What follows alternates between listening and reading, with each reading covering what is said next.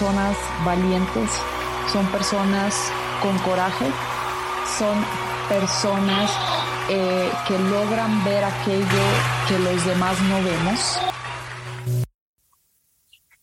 Bienvenidos agrotitanes. Antes que nada, muchísimas gracias por escucharnos desde la latitud donde nos se encuentren. En esta ocasión tengo la oportunidad de presentar a la doctora Ana Cristina y la verdad es una parte medular la que ella nos plantea de cómo las personas, de cómo el conocimiento, de cómo la interacción social radica en el beneficio social, no esperanzador en el dinero, sino en la cultura, en el bien y en el equilibrio social. En esta ocasión quiero darle la oportunidad a la doctora si nos puede permitir encontrar quién es ella, que se presente la doctora Ana Cristina y que realmente nos diga a qué se compromete en dejarnos en este episodio.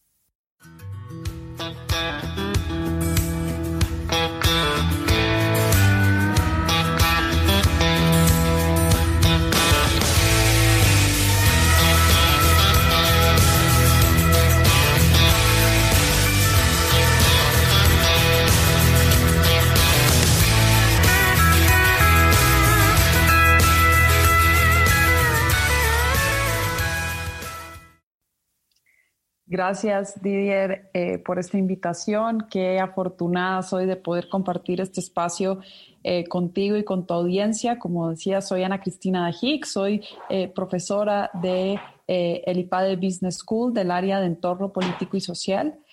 Me dedico a estudiar temas que tienen que ver con la interacción de la empresa eh, con la sociedad y en la sociedad, particularmente aquellos mecanismos que permiten a la empresa eh, en convertirse en estos vehículos transformadores de realidades, es decir, cómo la empresa a través de sus interacciones con la sociedad puede maximizar la generación de valor desde múltiples perspectivas, no únicamente desde la económica, que por supuesto es muy importante, es eh, eh, de sus principales responsabilidades, pero también desde eh, la creación de bienestar, desde la transformación de realidades, de sus entornos, de sus comunidades.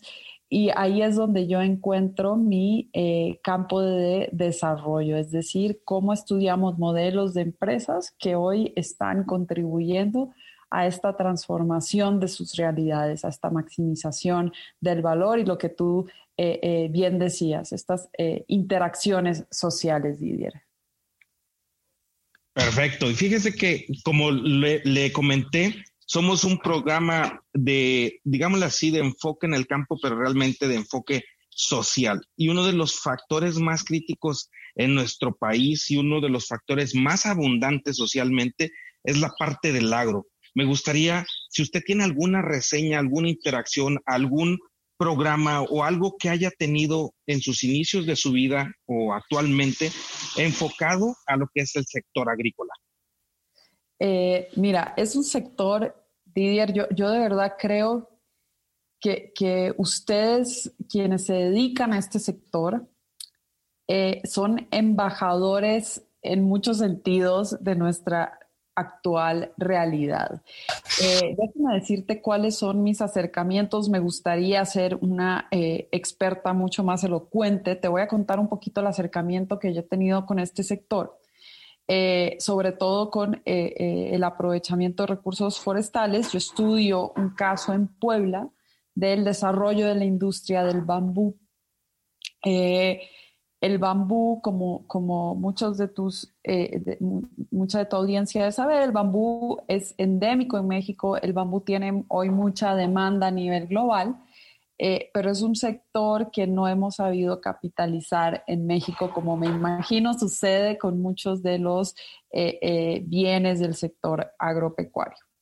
Entonces, me he empezado a involucrar mucho con, con, con el desarrollo del bambú porque en la Sierra Nororiental Poblana actualmente se están desarrollando muchísimos proyectos que buscan impulsar la transformación del bambú para eh, consumo local y para exportación. Entonces, es un primer acercamiento, digamos, más, eh, eh, más de cerca que yo empiezo a tener con, quienes se dedican al campo y, y, me empiezo a dar cuenta, Didier, que le debemos, es un sector al que le debemos muchísimo, es un sector al que le debemos muchísimo y me refiero a todo el sector, al todo el sector agropecuario, simplemente porque al ser el sector que se dedica a las actividades primarias de nuestra economía y al ser el vínculo directo que tenemos con nuestra tierra, creo que es uno de los mecanismos o una de las formas de reivindicarnos socialmente eh, eh, más ricas. Nuestras sociedades rurales, eh, que son más o menos 10 millones de mexicanas y mexicanos dedicados en lo, en lo concreto al sector agropecuario, hoy tienen el potencial transformador de este país. Hablábamos al inicio de, en qué me muevo, cuáles son mis motivaciones. Eh, y si yo te uno la respuesta que te di en un inicio con lo que te estoy diciendo ahorita, me parece que enfocarnos en el campo es enfocarnos en una parte de nuestro hogar común que nos permite reivindicarnos como sociedad. Espero que esto les haga, les haga algo de sentido, porque le debemos eh, eh, muchísimo al campo. A partir de este proyecto que yo empecé, con el que empecé a involucrarme en el desarrollo del bambú, me he desarrollado, me he vinculado, perdón, también con otro tipo de proyectos que hoy eh, están buscando incorporar de forma más efectiva a los proveedores del campo dentro, dentro, de sus cadenas de producción, que también de eso te puedo contar un poquito más adelante. Mi principal aprendizaje y eh, eh, mensaje esperanzador es el gran potencial transformador que tiene este sector de la economía cuando lo miramos con los lentes indicados, que evidentemente son los lentes que utilizan eh, eh, tú y muchos de quienes comparten esta, este espacio eh, actualmente. Espero haber contestado tu pregunta y por supuesto podemos profundizar un poquito más en lo que tú me, en lo que tú me, me, vayas indicando. No, hombre, doctora, muchísimas gracias por la respuesta. La verdad es que alguna vez estuve en la, en la graduación de mi hermano en, en, en la Antonio Narro, y el rector lo que decía es que la, la profesión agrícola era como el, el, bambú. A veces se ve que no crece y no crece y no crece. Y hasta después de siete años es cuando viene todo su desarrollo del, del cultivo. Me imagino que esa situación la está viviendo actualmente. A lo mejor usted dice, estoy poco, poco, pero una vez entrando, la, la admiración hacia el valle agrícola se mueve en, en, gran profundidad. Absolutamente, no pudiera ser más correcta tu analogía. Eh, eh, para el caso del bambú en concreto, Didier, yo te, confieso, era muy, era ignorante completamente del tema. A mí lo que me interesaba estudiar era cómo los actores dentro de la región se estaban organizando para poder eh, desarrollar esta industria. Y me, me, voy dando cuenta de todo esto que dices, que la nobleza que tiene eh, el bambú, como muchos de otros eh, eh, bienes y productos del sector agropecuario, es, maravillosa. Es decir, el, el bambú no, no se considera en, en términos normativos como, un, como una madera, no es un madereable, lo que a nivel normativo nos presenta un desafío importante en México, porque para comercializarlo, eh, es muy compleja hoy la regulación, eh, pero nos empezamos a dar cuenta que, por ejemplo, absorbe mucho más eh, dióxido de carbono que otras maderas que hoy sí comercializamos, como lo es el pino, por ejemplo, que su ciclo de vida, como ya mencionabas, es, es interesantísimo porque, porque ya cuando empieza a crecer, crece tanto que, incluso hay gente que dice, es que esto es una plaga. No, no es que sea una plaga, es que tenemos que aprender a, dominar el manejo del bambú. Pero me encanta la, analogía que haces eh, eh, en el sentido de, quien, quien empieza a tener contacto con el sector agropecuario, eh, tiene este despertar como el que tiene el bambú. Es decir, te empiezas a dar cuenta que está el corazón de la producción de nuestro país está ahí. Entonces, eh, eh, es un mensaje muy esperanzador, me parece. Muchas gracias.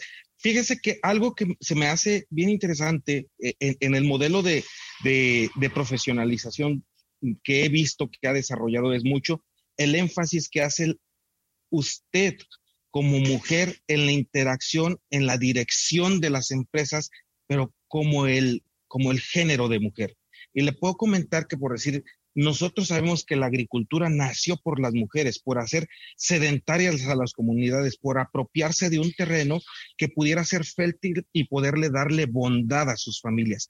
En ese sentido, me gustaría si me puede apoyar con alguna experiencia que haya tenido en el ramo que haya usted desarrollado, que más la haya movido en sus fibras emocionales o, de pensamiento, de, algunas mujeres que hayan interaccionado con usted en la, dirección o en la, o en la parte agrícola.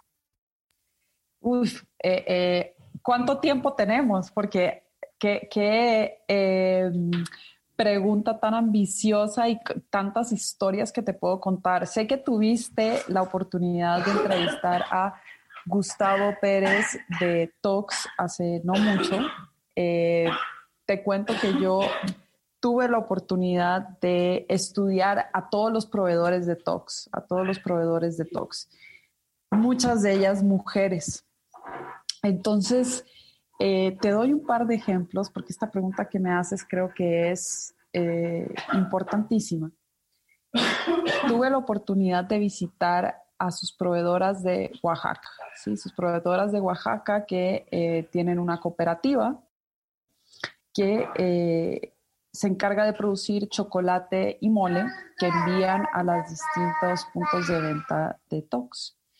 Entonces, cuando yo hablaba con estas mujeres oaxaqueñas, que son unas eh, guerreras completamente, me decían, Ana, cuando nosotros empezamos con la cooperativa, esta cooperativa era una cooperativa que estaba endeudada, era una cooperativa eh, que tenía muchísimos problemas financieros. Nuestros esposos no nos dejaban, no nos daban oportunidad eh, eh, de venir a trabajar por un tema cultural, es decir, así funcionaba. Hoy, 15 años después, ellas le dan empleo a sus maridos ellas han regresado a sus maridos de Estados Unidos para trabajar en sus, eh, en sus fábricas. Entonces, yo lo que creo es que esta figura, el, el, permear lo femenino en el campo, como tú dices, ha estado desde sus orígenes. Pero creo que hoy es un, eh, eh, es un momento para reivindicar lo femenino del campo, por más chistoso que suene, porque lo femenino en el campo lo va a hacer mejor. Es decir, como todo en, el, como todo en, en, nuestros ámbitos sociales, políticos, económicos, esta complementariedad eh, hace que todo funcione. Entonces, como ese, te puedo dar muchísimos ejemplos de mujeres que hoy eh, eh, no tienen miedo, que hoy están dándole ese toque femenino al campo. Con, con el bambú, por ejemplo, lo he visto muchísimo también. Ojo, y no quisiera que suene como, como que eh, eh, con los hombres no funciona, simplemente es la gran noticia que nos da que a la hora de involucrar más a la mujer en puestos de eh, toma de decisión respecto al campo, los resultados son maravillosos. con el bambú, por ejemplo, en las estructuras organizacionales en las que se han involucrado más mujeres, es en la que que se ha logrado una mayor articulación de actores, porque eh, puede ser que tengan más capacidad de empatía, más capacidad de escucha, porque eh, saben que ese ingreso va para sus familias. Entonces, yo creo que, que así como a mí me, ha tocado verlo en el ámbito de la academia, en el ámbito de, eh, del campo, del sector agropecuario, es un gran momento para escuchar más historias como estas, vivir más historias como estas mujeres guerreras que están dándole el toque femenino al campo, que, eh, es maravilloso y es, y es muy esperanzador. Perfecto. Ahorita su parte profesional es la investigación. Pero a ver, de niña, ¿cómo nace? ¿Cómo se fomentó? En sus bases familiares, ¿cómo, cómo, cómo hubo esa integración o ese ímpetu de querer estudiar, porque muchas veces decimos, el científico se hace, pero muchas veces viene desde las bases en la, en la, en la, en la educación. Le puedo contar dos historias en mi casa, ¿no? Por decir, mi madre es una mujer impresionante, ella es de Oaxaca, de la parte del istmo de Tehuantepec, donde el, la mujer es una mujer, una figura de negocio impresionante y que en esa parte a nosotros nos fomentó esa parte de ser férreos, de ser, este, eh, ¿cómo se llama? Ay Dios, de tener toda esa fortaleza, esa resiliencia eh, para salir adelante. Y en el caso de mi familia, de mi esposa, es una mujer que se dedica a la investigación, tanto científica como eh, educativa y permea de que viene de los inicios. En este caso me gustaría preguntarle cómo, cómo nace esa parte con usted. Qué buena pregunta, em, Didier. Fíjate que así como me cuentas tus, tus historias, creo que, compartimos muchas similitudes. Eh, yo nací, yo soy ecuatoriana de nacimiento, nací en Ecuador, mi padre es eh, libanés, mi mamá es ecuatoriana y ella es se dedicaba a la literatura, era profesora de literatura. Mi papá también fue una persona eh, que se dedicó a, los, eh, a la academia, a la investigación, hoy se sigue dedicando a eso. Y yo creo que eh, definitivamente eso tiene un impacto en, en, la vida de, en la vida de uno, ¿verdad? Entonces, para mí fue, fue una fuente de inspiración, indudablemente ver eh, la dedicación de mis padres a, querer superarse, a querer saber más, a querer conocer más. También yo creo que tiene que ver con, con el carácter de las personas, ¿cierto? Somos eh, cinco hermanos en en mi hogar, en mi casa, y de mis cinco hermanos, eh, tengo dos que se dedican a, la consulta, que son muy analíticos, muy matemáticos. Eh, tengo un hermano que es músico, tengo un hermano que eh, es emprendedor. Y, vaya, a mí siempre lo que me gustó fue indagar, buscar respuestas eh, entonces yo creo que tiene, tiene mucho que ver con esta combinación de variables, eh, eh, tu propio carácter, tu propia personalidad, combinado con estas fuentes de inspiración que te digo, para mí siempre lo fueron mis padres y las experiencias personales que, que, siempre me llevaban a querer saber más, a querer buscar más, a, a, entender por qué funcionan las cosas de la forma que funcionan. Entonces creo que, que ahí compartimos un poco las historias, Didier. Perfecto. Y ahí por decir, eh, quisiera, doctora, que me dijera, a ver, si ya tenemos la parte profesional, la parte educativa de casas, ¿cómo se haría? ¿O cuál cree que es la falta de conexión al momento de transmitirlo en una sociedad tan, tan, tan, tan mística como es México, tan, tan bonita como es la sociedad mexicana, pero que realmente a veces se permea a que seamos una sociedad eh, como la visión de los vencidos, oprimida desde casa. ¿Cree usted que también nosotros nos haga falta resaltar esas partes educativas y permearlas más a la sociedad? ¿Y cómo cree que pudiera ser eh, esa, esa parte de, permearla? Qué pregunta tan ambiciosa y seguramente Didier tú pudieras tener una mejor respuesta que yo por eh, esa chiquitina que vi por ahí eh, eh, contigo. Yo creo que, es una pregunta compleja, es una pregunta con muchas respuestas, pero lo que sí te puedo decir es que hoy entendemos desde la academia que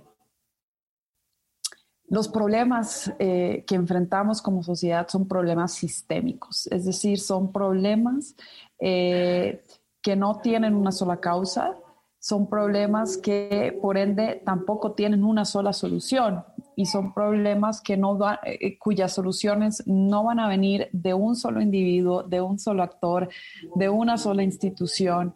Más bien se trata de crear entornos y crear capacidades desde múltiples eh, eh, instituciones, sectores, organizaciones para que esto suceda. En el caso de la educación eh, eh, en México, que es un tema complejísimo. yo eh, yo estoy optimista y te voy a decir por qué. porque yo sí veo un nuevo despertar en la sociedad mexicana. Sé que los retos son muy abrumadores, muy abrumadores, sobre todo con lo que estamos viviendo en esta coyuntura en particular. Ayer escuchaba en las noticias que el nivel de deserción en estudios de secundaria actualmente es altísima, porque, bueno, imagínate para un chico, una chica adolescente tener que estar pegados frente a una pantalla para estudiar es terrible pero mi optimismo surge de un nuevo despertar en el sentido de que hoy yo veo una sociedad mexicana consciente de que el cambio viene desde, desde sí, es decir, nosotros como ciudadanos, como agentes de cambio de nuestra propia realidad, hoy yo lo veo como algo que las mexicanas y los mexicanos, y, mexicanos nos cuestionamos, nos lo tomamos en serio. Eh, entonces, respondiendo a tu pregunta, yo lo que creo es que lo último que debemos de perder es el sentido de autoeficacia, es decir, este sentido de que yo soy capaz de transformar mi propia realidad, de educarme, de buscar algo mejor. Em, y aunque son soluciones que tienen que venir desde, como te decía, distintos sectores, distintos actores, em, yo sí soy optimista de que hoy las mexicanas y los mexicanos desde casa podemos incentivar cada vez más este sentido de logro y de autoeficacia. Es decir, yo me creo que puedo porque puedo. Y creo que si hay algo que han demostrado eh, los miembros de la sociedad mexicana es eso, es, un sentido de decir, yo soy capaz de hacerlo y lo voy a solucionar. y siendo alguien que no, que no es mexicana, porque yo soy mexicana de corazón, pero no soy de aquí, eh, te puedo decir que hay pocos países que tienen ese sentido de, logro, de decir, es que si lo tengo que sacar, lo voy a sacar. Lo mismo creo que sucede con temas como eh, eh, asumir la responsabilidad de, la, de una educación de calidad desde casa y desde el sistema público y privado educativo. Entonces, yo sí soy optimista. Creo que, que, a pesar de los desafíos, hay forma todavía de, alcanzar estos procesos eh, que nos van a hacer mejor como sociedad. Ya para, para continuar y, no, y ser respetuoso con su tiempo, doctora, porque la verdad es que tiene mucho que dar que a veces este, se queda uno pasmado en, en toda la abundancia que nos está diciendo es usted una verdadera agrotitán. La verdad es que me siento encantado de que esté con nosotros. Ay, yo soy la encantada. Ojalá eh, eh, pueda aportar algo más bien, Didier. Muchas gracias.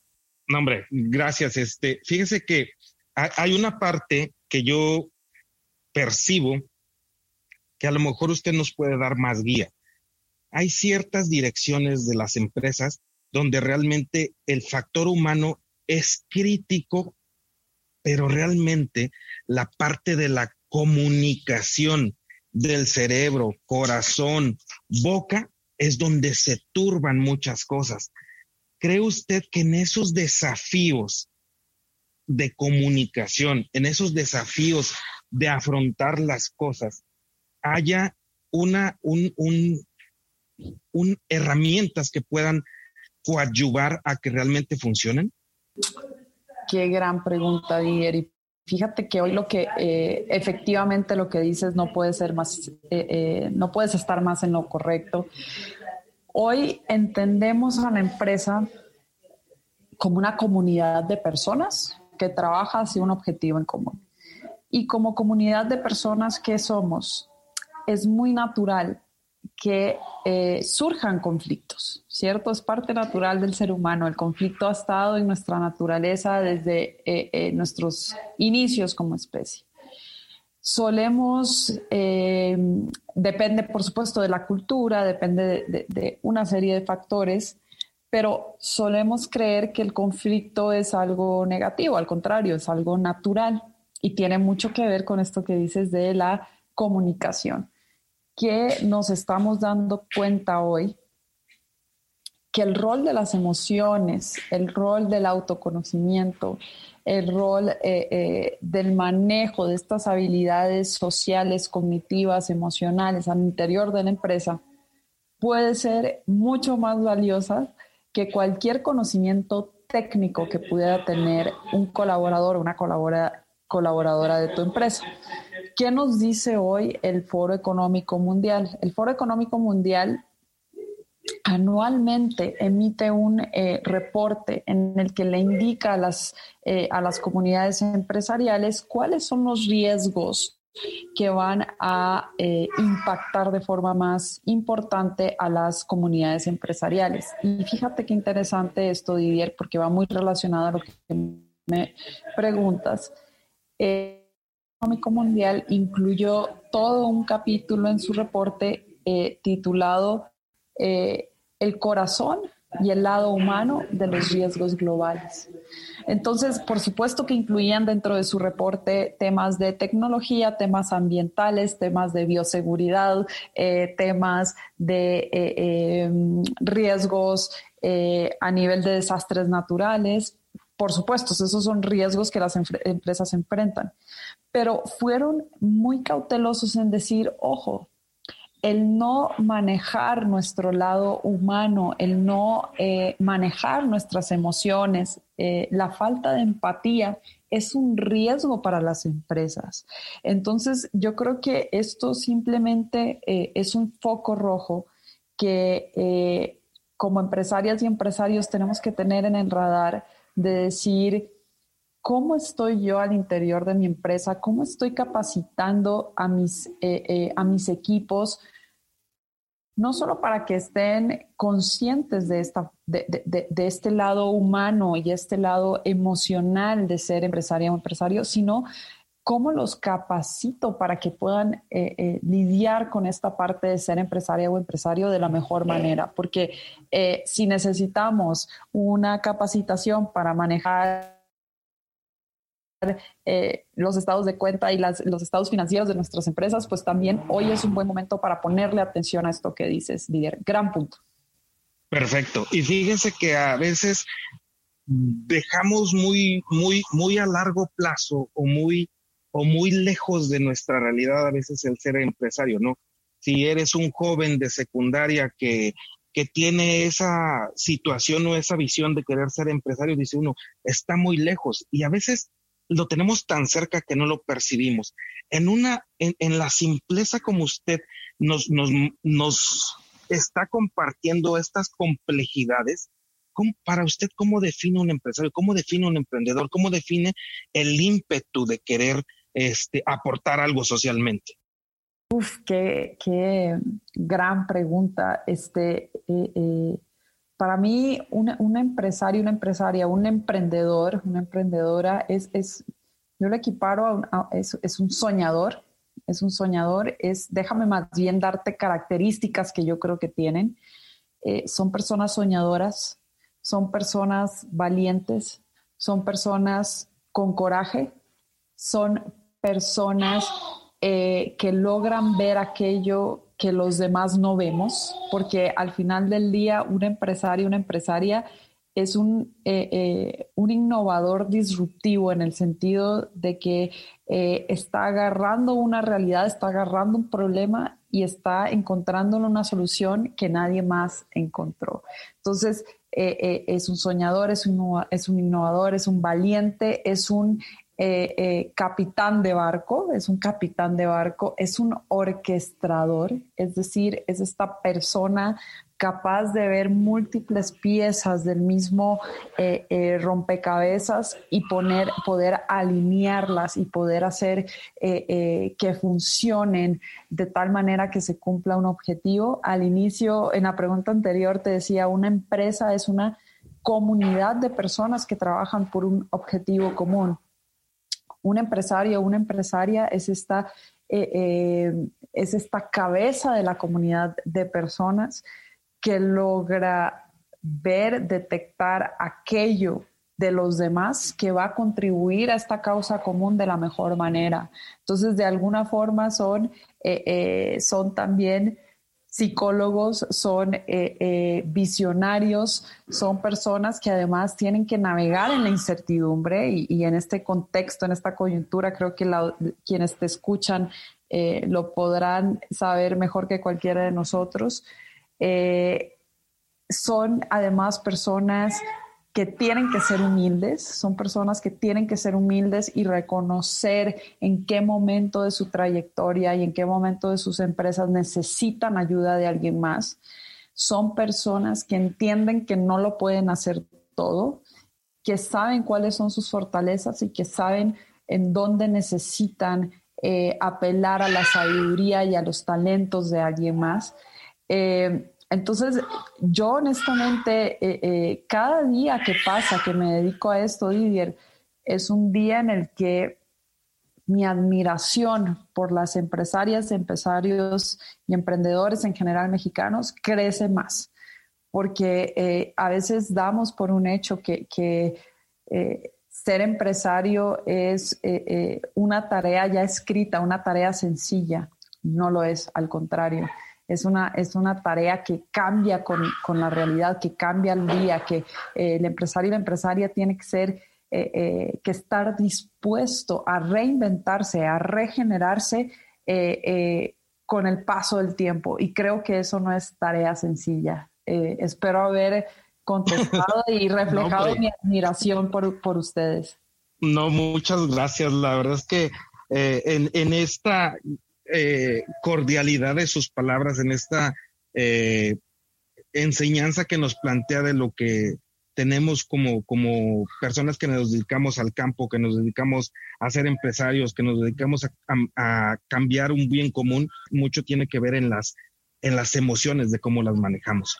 Y quisiera entrar en esta parte que mi hermano de repente me dice, es que no eres divertido en, en el podcast. Me gustaría, doctora, cómo se divierte, cuál es su, su forma de cómo generar dopamina, de cómo tener esa interacción, de, estar con esa sonrisa activa, con esa energía alta, de cómo, cómo permite que esa, eso, eso que nos equilibra en la emoción del, bienestar eh, lo, permea o lo hace.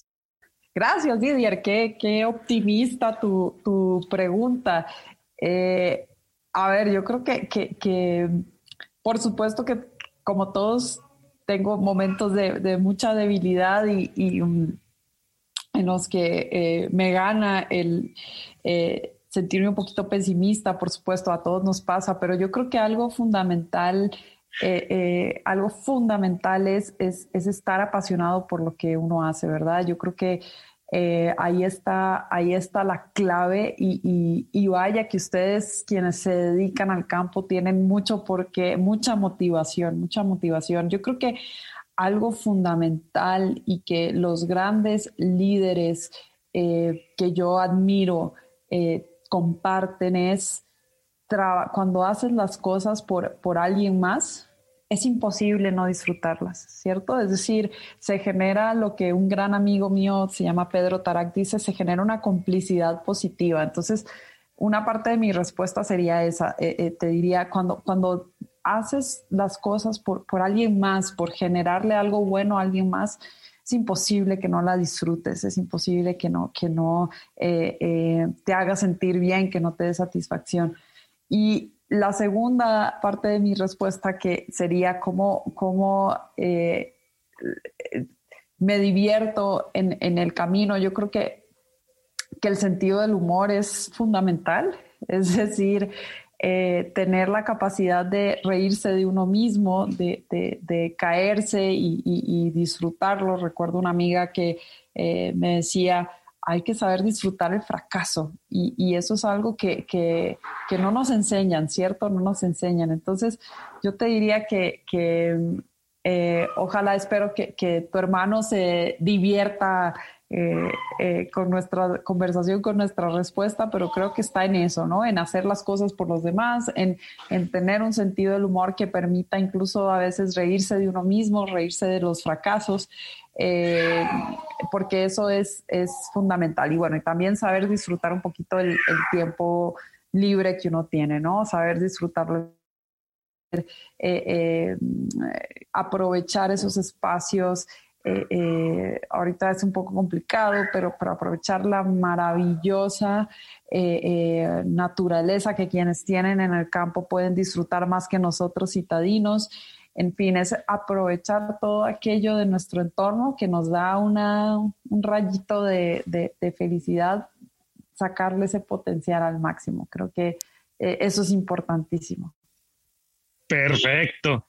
Y ahora entrando en una parte de que me gustaría que nos compartiera, si el día de hoy empezaran su biografía, ¿con qué frase empezaría o cómo empezaría su biografía, mi estimada doctora?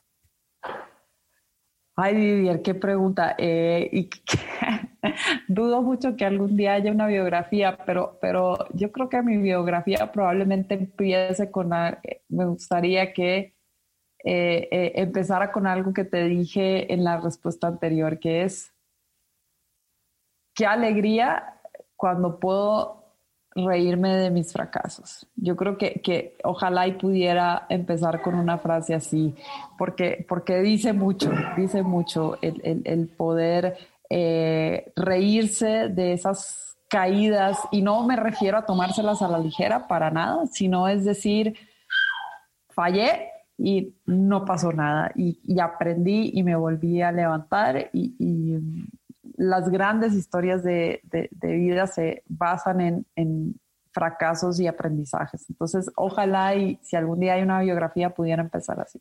Qué alegría que aprendí a reírme de mis fracasos. Perfecto. En, una, en una palabra que alguna vez me decía un amigo, dice es, qué bueno disfrutar lo amargo. Exactamente, exactamente. bueno, fíjese que noto que actualmente usted tiene una beba muy pequeña y me gustaría que en esa interacción de madre, mentora, eh, convivir con los empresarios y todo eso, ¿cómo cree usted que le puede transmitir esa esencia a ese ser que se está formando? Qué gran pregunta. Y sí, ella quiere participar también en la entrevista, ¿eh? así que eh, eh, ella ha opinado también de muchos. Sí, ya, ya, ya la escuchamos, ya la escuchamos. Qué buena onda, porque una sonrisa de un bebé despierta el alma.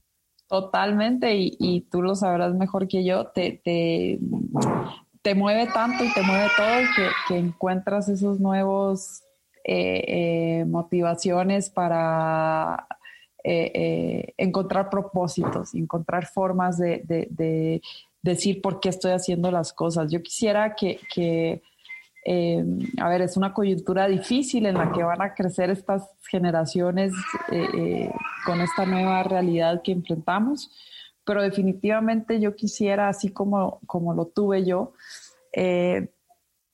que mi hija que se llama Ana Elena pueda tener la mayor cantidad de aspiraciones posible, es decir, y no, no aspiraciones materiales, por supuesto, ojalá y, le vaya bien, eso es algo que todos queremos, pero, pero yo creo que si nosotros eh, logramos inspirar a estas nuevas generaciones a querer descubrir, a no sentirse abrumados por los desafíos que van a eh, eh, que van a tener que enfrentar en sus entornos, eh, nos podemos dar por servidos. Creo que, que, un riesgo en el que estamos cayendo como sociedad em, es, es, es, en crear, en educar eh, personitas que no sean capaces de convivir con otros y creo que eso es, que eso es un riesgo importante. Es decir, que, que un niño o una niña hoy esté pegado a una pantalla y no esté comiendo gusanos en la tierra como sucedía antes,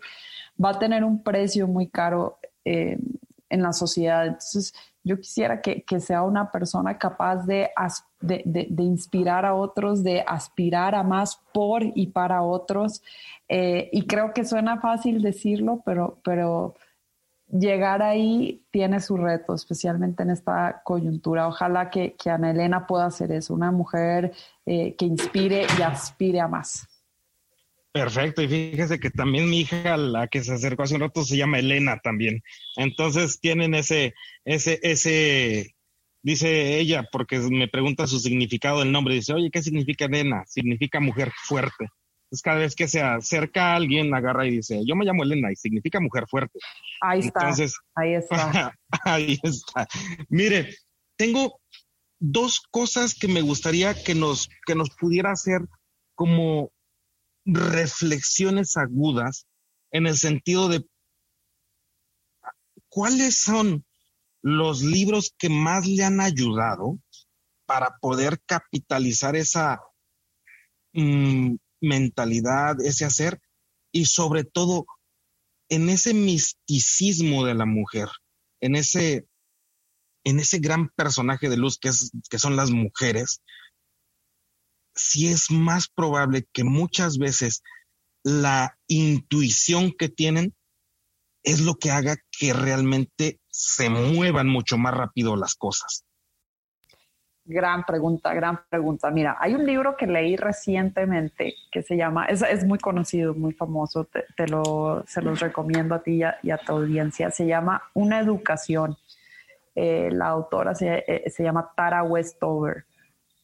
Mira, es un libro, ella es una mujer que, crece en una comunidad sumamente conservadora, eh, es una comunidad mormona que, tiene cosas maravillosas, eh, eh, esa forma de, vida, pero una de las implicaciones, por lo menos de esta comunidad en la que ella vivía, es que eh, no estudiaban en el sistema educativo contemporáneo.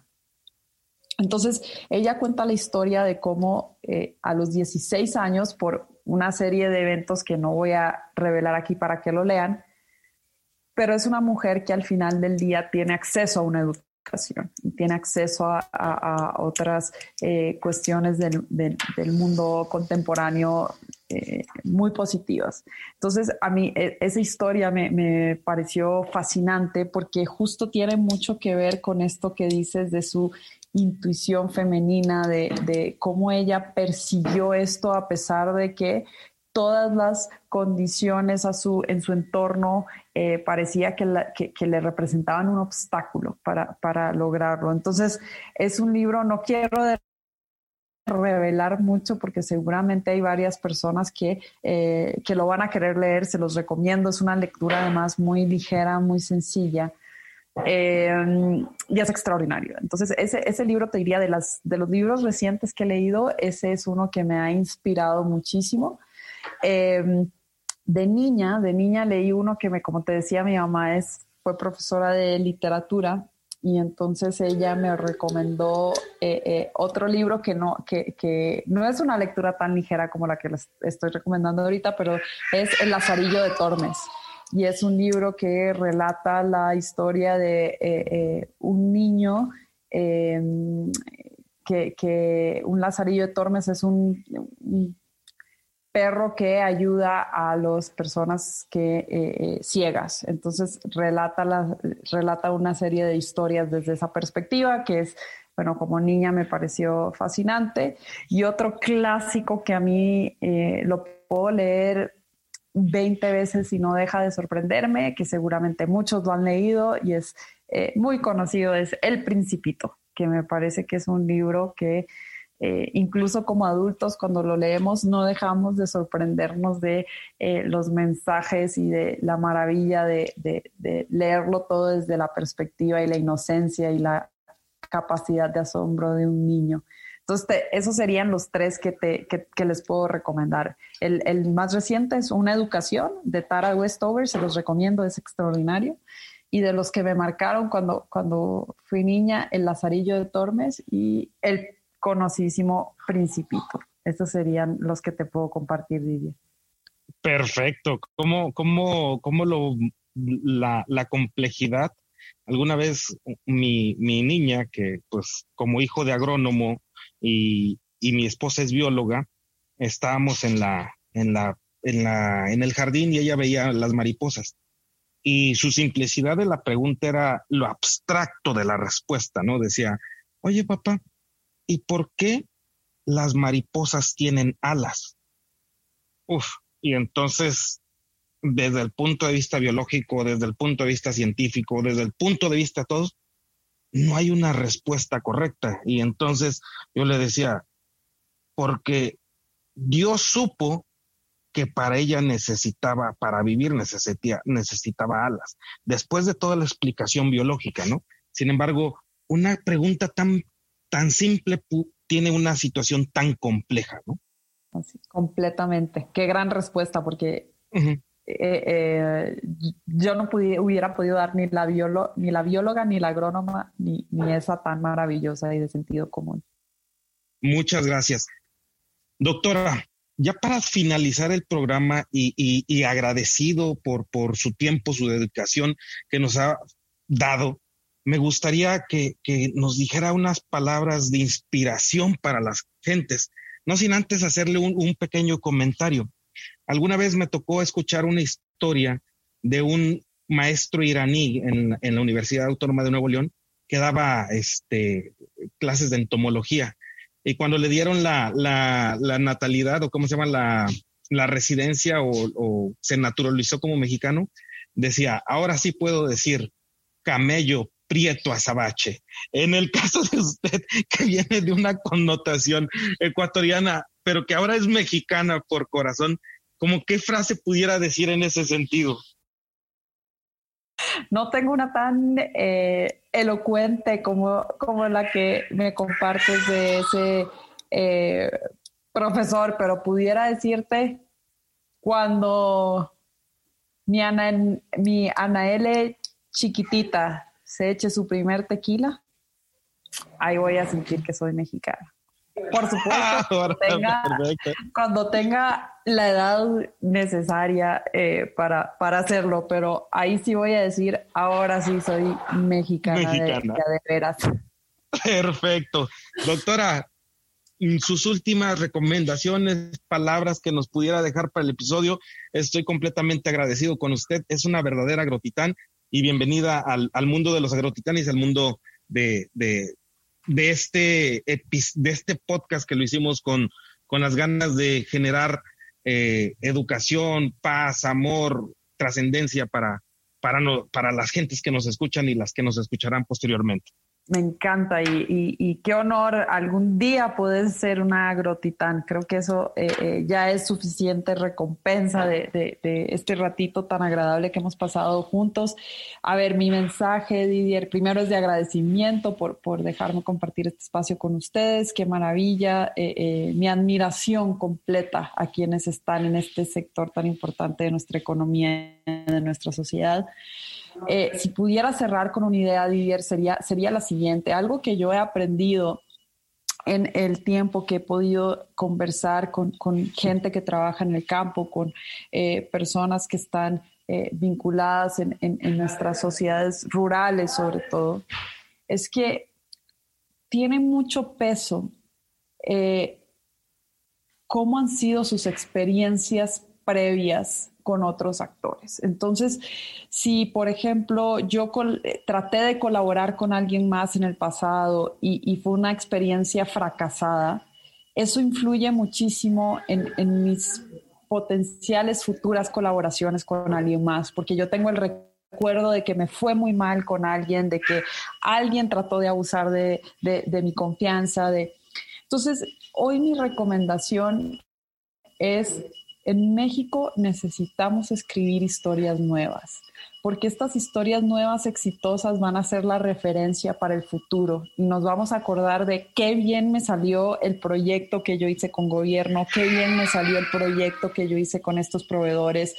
Eh, tenemos que tener una nueva disposición para poder eh, eh, aprender a trabajar juntos y a colaborar juntos para hacer que este barco salga hacia adelante. Entonces, mi, mensaje de cierre quisiera que fuera una invitación a todos estos verdaderos agrotitanes que están además en uno de los sectores con más potencial para escribir historias nuevas de nuestra realidad mexicana y tener esta apertura para decir, hoy eh, eh, yo quiero reescribir qué es lo que eh, en un futuro va a ser la referencia para que entendamos que las cosas sí se pueden hacer bien, que las cosas sí las podemos hacer juntos, porque solo así, solo así vamos a hacer que se transforme nuestro querido México, trabajando de forma colaborativa. No hay forma que solucionemos todo lo que tenemos que solucionar si lo hacemos de forma individualista y sin pensar en nosotros. Entonces, ese sería mi, mensaje, Didier. Escribamos nuevas historias.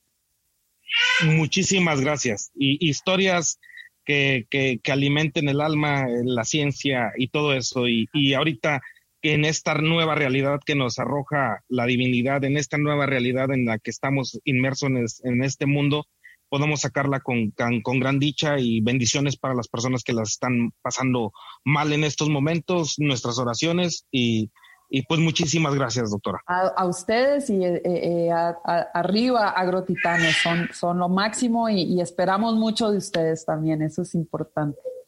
Muchísimas gracias. Que tenga bonito día, doctora. Igualmente. Hasta luego. Adiós. Saludos, Elena. Gracias, con gusto igualmente. Hasta luego. Bye.